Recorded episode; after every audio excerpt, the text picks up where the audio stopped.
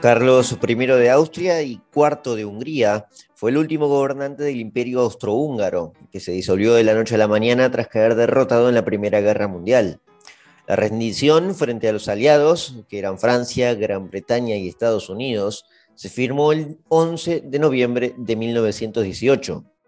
Carlos era el heredero legítimo de la Casa de los Habsburgo, una familia milenaria que reinó casi toda Europa central durante cuatro siglos. El príncipe austríaco fue coronado a fines de 1916, tras la muerte del añejo emperador Francisco José I. Su llegada al poder ocurrió en el momento más inoportuno. Con 29 años de edad debió tomar las riendas de una guerra que estaba causando estragos. Fue por eso que desde un principio Carlos hizo todos los esfuerzos por lograr la paz y siguió los lineamientos de la Iglesia Católica, que por obra del Papa de ese entonces, Benedicto XV, había promulgado un documento para ponerle fin a la Gran Guerra pero no hubo caso bajo ningún aspecto. Ni los Hohenzollern, que eran emperadores de Alemania, ni las potencias aliadas pretendían ceder. Para 1919, Carlos ya estaba desterrado de Austria y desposeído de sus bienes. Y aunque intentó una restauración monárquica en Hungría, donde contaba con gran apoyo popular, los aliados y las ahora repúblicas balcánicas amenazaron con invadir a Hungría si volvía cualquier descendiente de los Habsburgo. El 1 de abril de 1922, Carlos falleció a los 34 años de neumonía, ya que fue exiliado en la mismísima pobreza en una isla portuguesa. La historia reciente, sin embargo, ha luchado por reconocer sus esfuerzos. Tal es así que por su devoción católica, el Papa Juan Pablo II lo beatificó en 2004, por lo que pronto se convertirá en santo. Hoy en Historiopolis vamos a conocer la fascinante historia de un protagonista olvidado de la Primera Guerra Mundial, casi el único que luchó por la paz y el que terminó perdiéndolo absolutamente todo.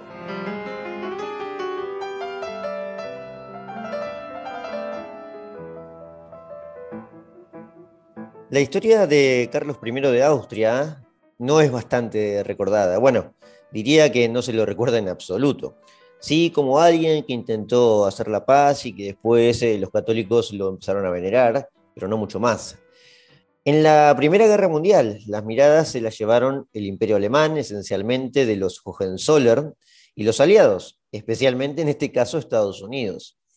Bueno, por cierto, el Imperio Alemán fue muy protagonista con los Hohenzollern, ya que está, eh, anuncio que tenemos ahí un capítulo reciente de los Hohenzollern, la dinastía que combatió en la Primera Guerra Mundial, también añeja como eran los Habsburgo. También es cierto que la corona a este Carlos le cayó tras una catarata de carambolas del destino, básicamente, porque no había nacido para, para reinar. Y también, por cierto, probablemente podríamos decir que le cayó en el peor momento de la propia historia para su familia. Y eso que los Habsburgo han tenido muchas historias difíciles.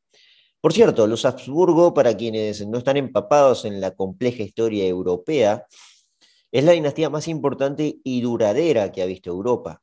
Por ejemplo, el Sacro Imperio Romano Germánico, que duró aproximadamente casi mil años y que fue disuelto en 1806 eh, por obra de Napoleón Bonaparte, fue gobernado por esta familia eh, en gran parte del tiempo de la existencia del Sacro Imperio, por lo menos un 40% del tiempo. Llegaron al poder, de hecho, a mediados del siglo XV, el Sacro Imperio al poder de lleno y allí se quedaron hasta, hasta su disolución, cuando lo perdieron, como dije, en 1806. La familia siguió siendo venerada, obviamente, en lo que luego se transformó el imperio austríaco. Ese imperio durante el siglo XIX se transformaría en el imperio austrohúngaro, precisamente en el año 1866, eh, porque iban a perder la guerra contra los prusianos, y en ese momento los Habsburgo, con Francisco José I, este añejo emperador, que reinó durante casi 70 años, se convirtió en el emperador del imperio austrohúngaro. El imperio, por cierto, sí pasó a la fama y es conocido, la gente lo conoce si lo nombramos, el imperio austrohúngaro. Pero claro, cayó en desgracia tras la Primera Guerra Mundial. Mantenían ese prestigio de familia honorable hasta que Estados Unidos se metió en la guerra y los bandos aliados eh, decidieron terminar con las monarquías. El fin de la Guerra Mundial tuvo lugar de la Primera Guerra Mundial tuvo lugar en 1918. Y a este Carlos la verdad que le cayó todo encima, todas las cargas encima. Era un tipo joven, tranquilo, con muchas cualidades, según hablan todos los que, o lo que escribieron sobre él, los que estuvieron cerca de él, pero la verdad es que tuvo todas en contra. Primero, una guerra catastrófica, de las más crueles que se estaba viendo en la historia de la humanidad hasta ese momento. Bueno, lo fue, fue la más cruel. Tenía la carga de sostener una familia milenaria en tiempos donde todo lo que venía del pasado era bastante difamado, era considerado como algo malo si viene muy del pasado. Y además sufrió tradiciones propias, internas, con la explosión también de movimientos nacionalistas y republicanos que no habían podido llegar por completo al poder en el siglo anterior, y ahora en la Primera Guerra Mundial muchos de estos grupos vieron la, la oportunidad. Digamos que Carlos, como muchos otros que han venido de una historia dinástica muy importante, fue un inentendido de su tiempo. Estaba como en otro tiempo. Además, era un tipo muy devoto, católico, que trató de resolver de forma pacífica las enormes discrepancias, bueno, no tan enormes, sino ciertas discrepancias que se abrieron en, en esta guerra tan fatal. Esta guerra ya era conocida como la que carneaba una masa de jóvenes constantes en las trincheras, por cierto. Pasó a la historia como la guerra de las trincheras, aunque por cierto siempre han existido ese tipo de guerras, pero en este caso, con las nuevas tecnologías y con las metralladoras inacabables, la cantidad de muertes escalaba muy rápido. Y ya que este Carlos ocupó semejante papel y semejante responsabilidad en la guerra mundial y en la historia, porque esa gran guerra terminaría definiendo mucho lo que vendría en el siglo XX, parece que vale la pena conocerlo. Carlos nació en agosto de 1887 en un pequeño castillito, en el castillo de Persenburg. No era un gran castillo, por cierto, a pesar de que era un noble importante. Hoy en día el castillo sigue siendo parte de la familia, de lo que pudo recuperar después de que fueron destronados. Parsenburg es una pequeñita ciudad comercial en la Baja Austria, al este de Austria, y está a unos 80 kilómetros de la capital, de la ciudad de Viena. Carlos en ese momento, y bueno, lo siguió siendo, era sobrino nieto del emperador, por lo tanto estaba muy lejos de llegar al poder. El emperador Francisco José, claro.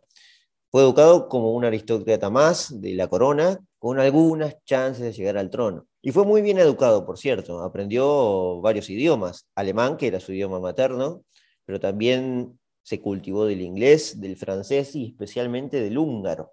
Esto va a ser importante, ¿eh? su futuro en Hungría va a ser importante.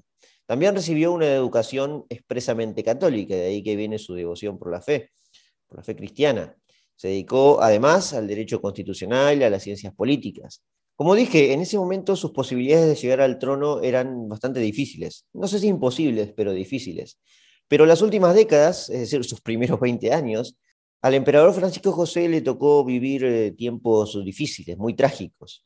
Tuvo que lidiar con muchos problemas sucesorios, además de que se estaban poniendo de moda y eran bastante habituales los atentados de grupos minoritarios, de grupos revolucionarios anarquistas o nacionalistas.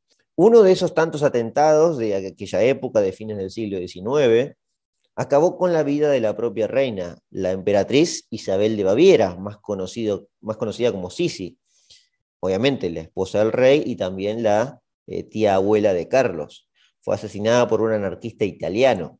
Pero el problema sucesorio inició en realidad con otra tragedia que tuvo lugar en el año 1889, ya que el único hijo varón de Francisco José se terminó suicidando. Era el archiduque Rodolfo y quien era el principal heredero. Por lo que pasó a heredar con la muerte o el, suicidio, básicamente, de Rodolfo, un sobrino del emperador, es decir, un primo del, del hijo, el conocido archiduque Francisco Fernando, en ese momento pasó a ser el gran heredero. Sí, este Francisco Fernando es el mismo que sufrió un atentado en Sarajevo en 1914, motivo que dio inicio a la Primera Guerra Mundial.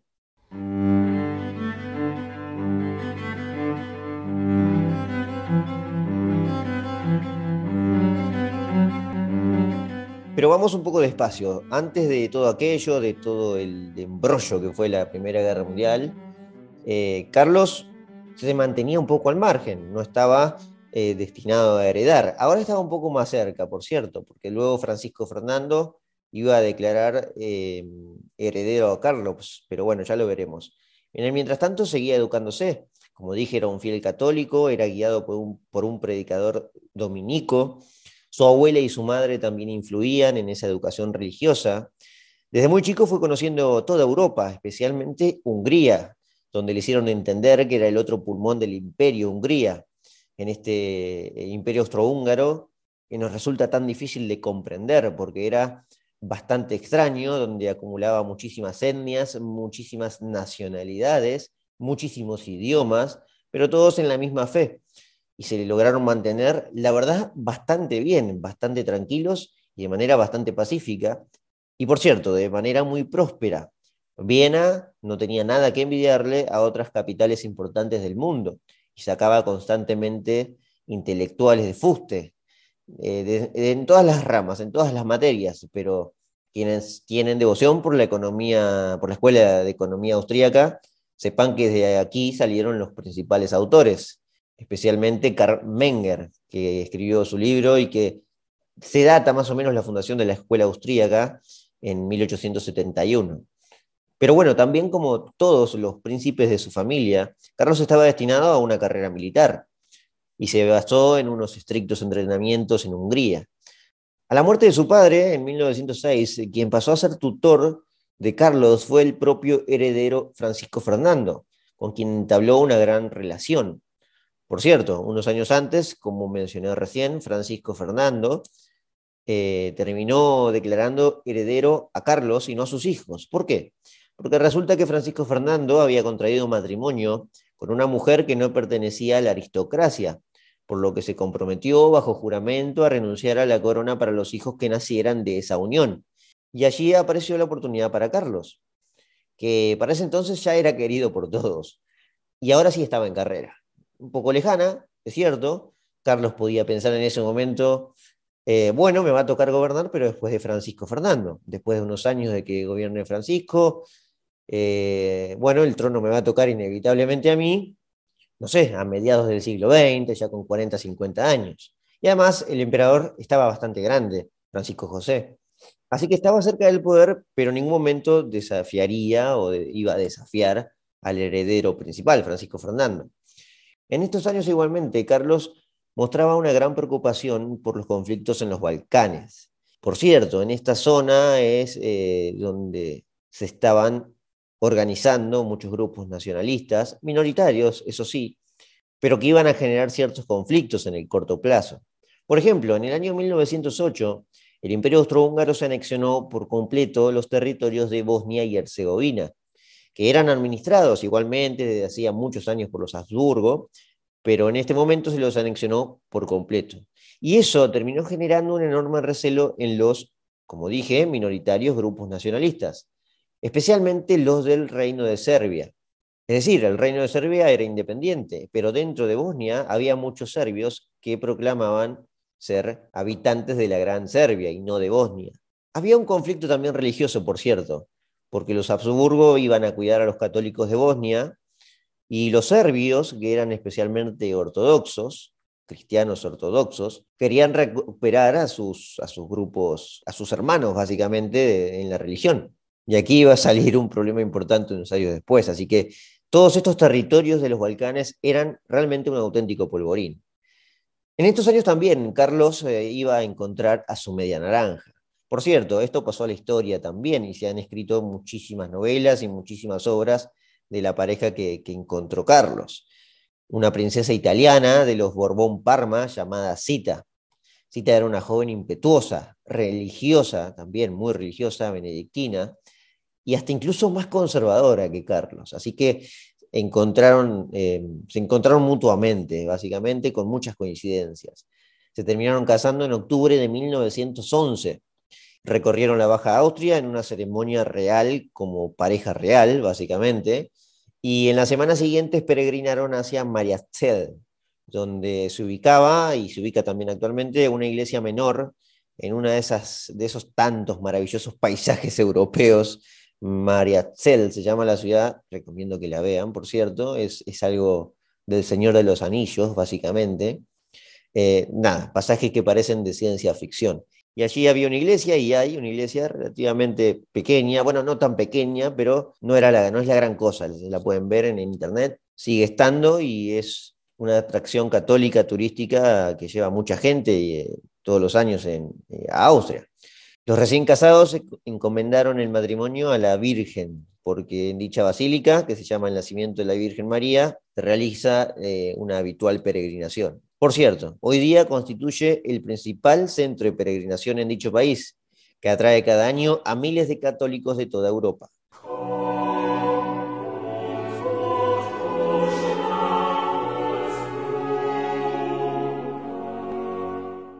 Bien, creo que ya quedó clara la devoción de Carlos y ahora del matrimonio. Y muy pronto iban a tener hijos, varios. Eh, Carlos tuvo, la, la pareja del matrimonio tuvo ocho hijos. Probablemente estos momentos de calma hayan sido los más felices de su vida, de la vida de Carlos, porque pronto sobrevendría una gran tormenta. El 28 de junio de 1914, Francisco Fernando, junto a su esposa, la esposa de Francisco Fernando, fueron asesinados en la ciudad de Sarajevo, a causa de un nacionalista radical de origen serbio llamado Gavrilo Princip. Carlos pasó de la noche a la mañana a heredar las coronas de Austria y Hungría, mientras su abuelo de 84 años, el emperador, estaba a punto de iniciar una guerra que no iba a poder ver finalizar. Este hecho, el del asesinato de Francisco Fernando, es el famoso hecho que da origen a la Primera Guerra Mundial. Por cierto, estamos ya trabajando en un capítulo aparte y dedicado específicamente a la Primera Guerra Mundial, en Historiopolis. Un mes después del atentado, Belgrado, la ciudad de Belgrado, que era la capital del Reino de Serbia, fue notificada de la declaración de guerra que ya estaba firmada por el emperador Francisco José. Era una forma de castigo a las altas autoridades de la nobleza, ya que las responsabilizaban, y con razón, de haber auspiciado el asesinato. Rusia, en ese momento, que tenía una alianza con Francia e Inglaterra, se proclamó protectora de los eslavos, principalmente porque los serbios, como dije, eran mayoritariamente de culto ortodoxo, culto que pretendía proteger el zarismo ruso. El hecho de que se haya involucrado Rusia llevó a que Alemania respondiera en defensa de Austria y entonces declaró la guerra a Rusia, lo que derivó ahora en el involucramiento de Francia y luego de Gran Bretaña como aliados de Rusia. Así, en ese momento en que se activaron todas las alianzas, había iniciado, casi que sin querer, la Primera Guerra Mundial. Carlos, que se ponía de lleno a todo este conflicto, no rehusó de cumplir su deber, a pesar de su pacifismo. ¿eh? Se enroló como líder de los ejércitos, porque era el príncipe, y durante los primeros meses, eh, Carlos se dedicó a recorrer literalmente los escenarios de guerra. Bueno, luego le hicieron entender que su lugar era Viena porque tenía que eh, pronto gobernar. Es decir, su rol era reinar muy pronto. Y no estaba mal que lo vaya practicando. Su abuelo, que tenía casi 87 años, no iba a durar mucho tiempo. Fue de hecho en el mes de noviembre de 1916 que Francisco José I, después de 68 años de reinado, falleció en su propia cama. Carlos entonces debió tomar las riendas de una guerra que ya era muy difícil salir ganando. Primero era difícil eh, salir y especialmente para las potencias centrales era aún más difícil salir ganando, especialmente cuando se metió más tarde Estados Unidos. Por cierto, en el momento también que asume Carlos, Italia ya estaba jugando a favor de los aliados, lo que implicó una complicación enorme en la península de los Balcanes, que era casi el único lugar donde estaba mirando el imperio austrohúngaro. A pesar de todo el polvorín o la polvoreada, que ya era una guerra catastrófica, Carlos no iba a desistir de ser coronado como un rey y por lo tanto y asistir como forma de tradición en su familia a una buena ceremonia religiosa. La misma no tuvo lugar en Viena, por cierto, sino en Budapest, en la capital de Hungría. Carlos decidió ser eh, coronado rey y jurar ante Dios que iba a ser rey de los húngaros y de todos los súbditos del imperio austrohúngaro en Hungría. Los húngaros eran, por cierto, el verdadero refugio conservador de la dinastía, y Carlos era el primero que sabía esto. Hungría siempre fue, de hecho, considerado por Roma, por la Iglesia Católica y por los católicos de Europa, del Este especialmente, como el bastión de Occidente. Carlos terminó siendo coronado en una gran ceremonia el 30 de diciembre de 1916.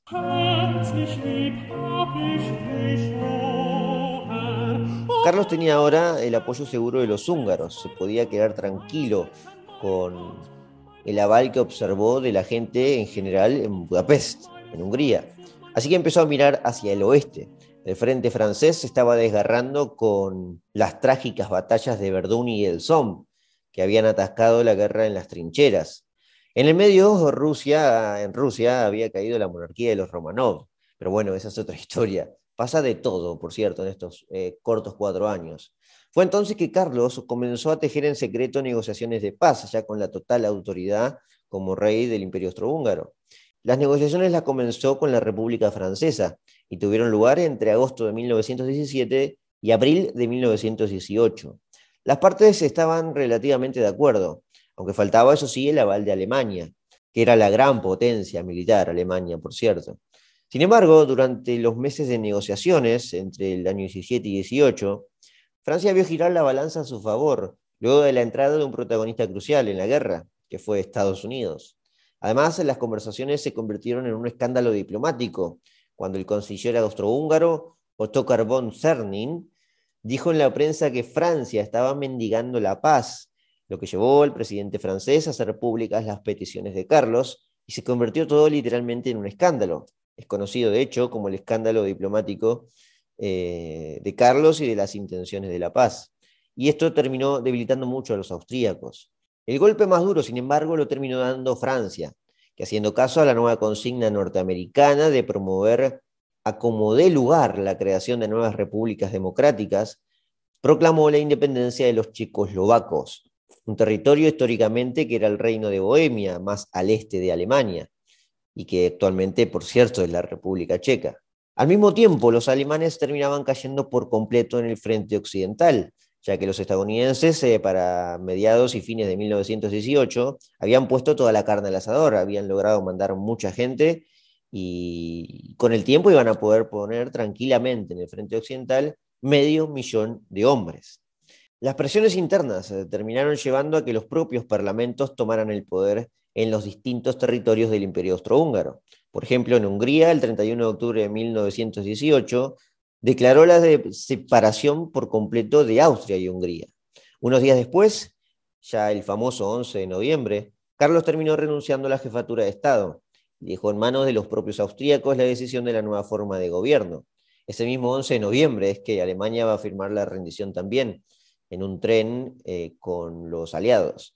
La disolución del Imperio Austrohúngaro dio origen a las repúblicas en ese momento de Austria, que fue conocida como la República Austria-Alemana, y por supuesto la de Checoslovaquia.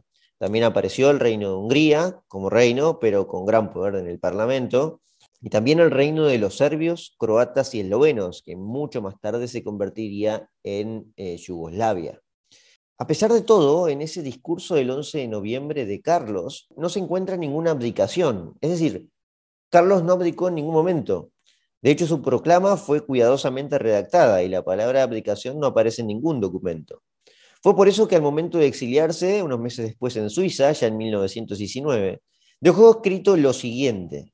Cualquier cosa que la Asamblea Nacional de Austria haya resuelto con respecto a estos asuntos desde el 11 de noviembre, lo considero nulo y sin efecto para mí y mi familia. Bueno, aquí tienen bastante contundencia en lo que expresaba Carlos. Hay otro textual, aún más claro, que va a reflejar su visión, donde dice, no abdiqué y nunca lo haré. Veo mi manifiesto del 11 de noviembre como el equivalente a un cheque que un matón callejero me ha obligado a emitir a punta de pistola. Es decir, todo estaba dado para que Carlos no se diera por vencido. Él entendía, por cierto, que el juramento, bueno, primero entendía que por destino divino tenía que reinar en el imperio austrohúngaro, como dijera, muy creyente, pero también le daba mucha importancia a su juramento. Todos, en general, le daban eh, más importancia hace 100 años a los juramentos. Y Carlos sentía que había jurado ante Dios, especialmente en Hungría, que tenía que gobernar a los húngaros especialmente. Así que eh, los intentos de restauración con Carlos a la cabeza, iban a existir, pero claro, ya no en Austria, sino en Hungría. De hecho, en abril de 1919, la nueva República Austríaca, sabedora de que Carlos intentaría regresar, sancionó en su parlamento una ley que desterraba a los Habsburgo de Austria. Bueno, de paso también la nueva república les expropió todos los bienes a la familia. Los Habsburgo solo podían regresar si aceptaban su estatus de ciudadano común, desposeído de todos sus bienes, por cierto, también. Igualmente, Carlos, como dije, ya no tenía los ojos en Austria, sino en Hungría, la parte más conservadora y también más católica del imperio. El nuevo presidente húngaro se llamaba Miklos Horthy y era un almirante real que había servido en las filas de los Habsburgo, es decir, había peleado al lado de Carlos. Horthy había expulsado a los soviéticos eh, que habían proclamado una efímera república soviética en Hungría y era considerado realmente un héroe. Era un conservador, por cierto, por no decir que todos los húngaros son conservadores. Los comunistas con los soviets en Hungría duraron apenas cuatro meses. El primer intento de restauración tuvo lugar en la Pascua de 1921. Carlos ingresó con una comitiva especial a Budapest, pero lo tuvo que hacer en secreto, sin su bigote, que si ven en las fotos no hay una foto que no tenga bigote, Carlos, bueno, en este caso fue sin bigotes, porque tenía que ir oculto. Logró conseguir en España un pasaporte falso y se metió en Budapest. Una vez en la ciudad, algunos condes y varios de los propios ministros del gabinete de Horthy lo acompañaron hasta el despacho presidencial. El Parlamento húngaro estaba integrado marcadamente por dos partidos. Por supuesto, los dos eran conservadores y celebraban haber echado a los comunistas en una guerra civil muy cruenta que se había resaltado, eh, desatado el año anterior pero solo uno de esos dos eh, partidos era de carácter monárquico y legitimista, que por supuesto esperaba la restauración. El problema fue que el nuevo presidente, Horthy, no quiso entregar el poder. Carlos se terminó encontrando con él en el Palacio de Budapest. Ambos discutieron durante horas en una reunión que tuvo lugar, está todo documentado, por cierto, tuvo lugar el 27 de marzo de 1921. Horthy de entrada se sorprendió con la propuesta, y lo seguía llamando Su Majestad a Carlos, pero se excusó en que la restauración desataría una nueva guerra civil y que el país no estaba necesitando precisamente otra guerra civil. Y además eh, que la nueva República de Checoslovaquia, la que estaba al este, intervendría militarmente para evitarlo, y junto a ella vendrían los aliados, con Estados Unidos a la cabeza. Checoslovaquia como república no fue pensada de, casualidad, digamos, no fue su creación pensada tirada de los pelos. Fue creada específicamente en los famosos 14 puntos de Wilson, donde precisamente para garantizar las repúblicas y la expansión democrática en la zona europea del Este, por cierto, un lugar históricamente monárquico en Europa, hacía falta una república que controlara todo lo que se iba a desatar posteriormente, con presencia de los aliados, especialmente de Estados Unidos, pero también de británicos y franceses. Carlos, por supuesto, no era ningún tonto, entendía que quizás no era su momento y necesitaba el aval de Horthy, no quería entrar en una guerra civil con eh, un propio aliado que lo seguía tratando de su majestad, como dije. Así que terminó desistiendo, pero solo por el momento. Horthy, de hecho, lo convenció de que aguardara unos meses a que se calmaran las aguas. Así que Carlos terminó regresando a Suiza, donde estaba exiliado. En esos meses de calma, Horthy terminó sufriendo la renuncia de varios ministros, y las presiones políticas de los legitimistas.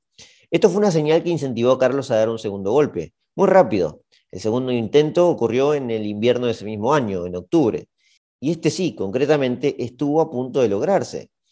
Carlos se enteró que Horthy estaba convenciendo a los legitimistas para que estos abandonaran la causa, la causa de él. Fue noticiado entonces de que era el momento de proclamar una nueva restauración, ya que la sociedad en general esperaba con ansia su regreso. Una de las cartas de los eh, tantos legitimistas que le enviaron a Carlos decía lo siguiente. La situación política interna es tal que cuando Su Majestad ingrese a Budapest no se espera ningún tipo de oposición. Al contrario, la restauración será recibida en todas partes con un gran júbilo.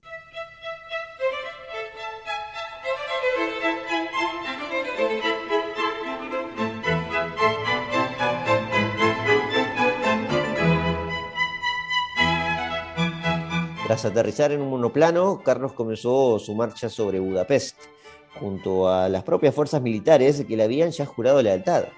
De hecho, hay fotos de esto, y es muy interesante verlas, porque le están jurando casi que a un rey que ya está en funciones.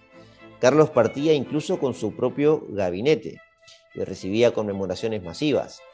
Eh, por ejemplo, en la mañana del 21 de octubre de 1921, un batallón le prestó el tradicional juramento de lealtad a la pareja real, porque Carlos iba con su esposacita, la reina, donde se le reconocía como Carlos de Habsburgo, rey de Hungría y rey de Bohemia. Pero claro, todavía faltaban muchos kilómetros por recorrer hacia Budapest. Y en ese interín, los checoslovacos, enterados de lo que pasaba, y junto a los yugoslavos, movilizaron una gran cantidad de tropas hacia la frontera húngara. Horthy, al mismo tiempo, recibió un mensaje directo de los aliados, y esto fue muy importante. Gran Bretaña, a través de un enviado diplomático, aseguró que en nombre de Francia y Estados Unidos nunca, jamás reconocerían a Carlos y nunca, tampoco, permitirían el regreso de ningún Habsburgo.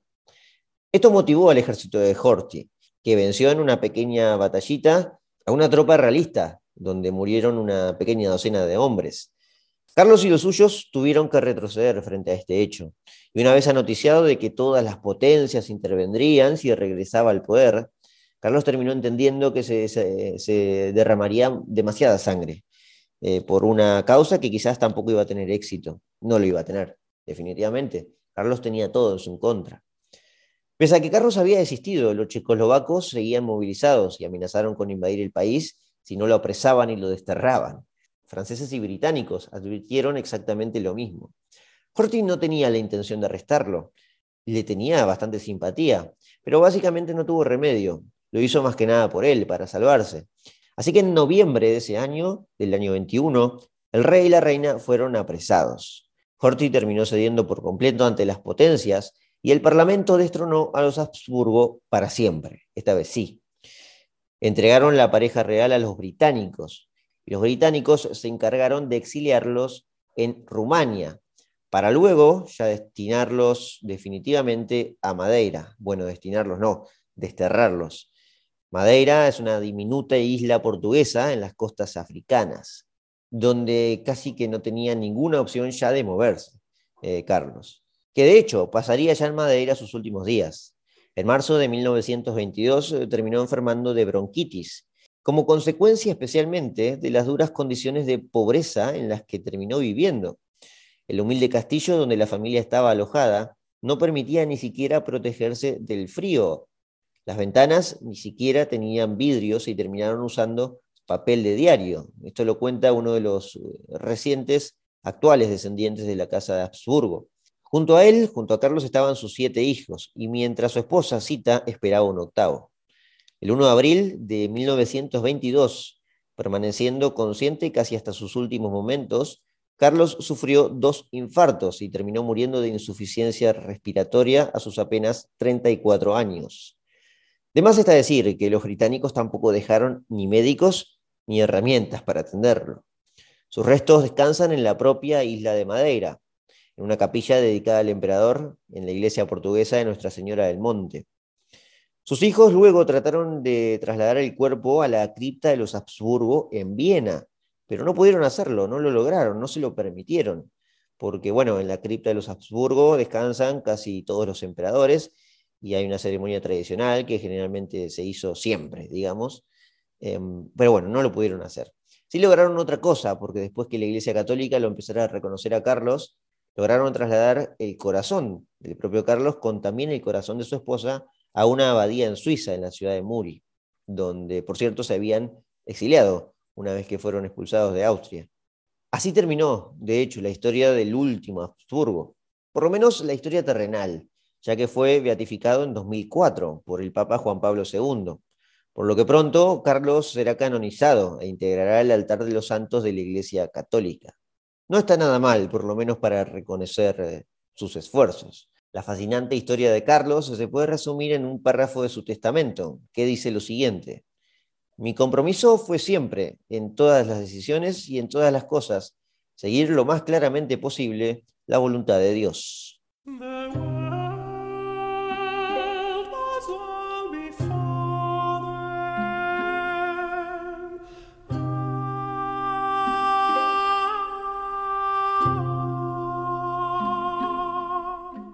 Muy bien, espero que les haya gustado la historia del último de los Habsburgo, el último por lo menos con una corona en las sienes. No voy a ocultar, por cierto, mi simpatía por la familia de los Habsburgo, pero más allá de eso creo que es una historia más que interesante. Llevó tiempo, por cierto, reconocer la fama de Carlos, bueno, toda la segunda mitad del siglo XX, básicamente, porque cuando la Alemania nazi ocupó la, la actual Austria, que lo hizo sin inconvenientes, la memoria de Carlos se convirtió en la de un traidor. Los nazis no eran muy amigos de Carlos.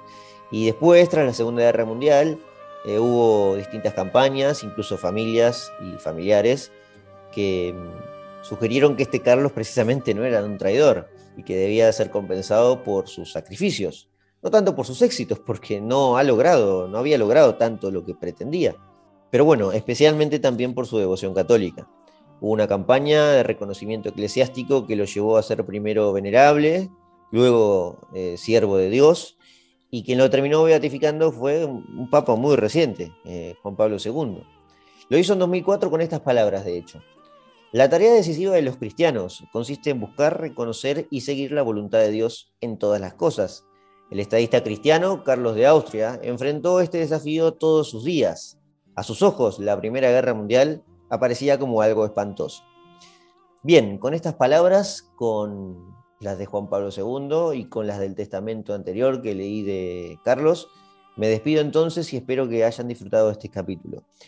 Pronto seguiremos con temas relacionados a la Primera Guerra Mundial y tocaremos también distintos personajes de ella para adentrarnos en un momento específico, ya sí, eh, atacar de lleno con todas las armas de la Primera Guerra Mundial y hacer un capítulo bien específico sobre el tema. Sin más, me despido y les agradezco como siempre haber estado del otro lado. Nos estamos encontrando en el próximo episodio de Historiopolis.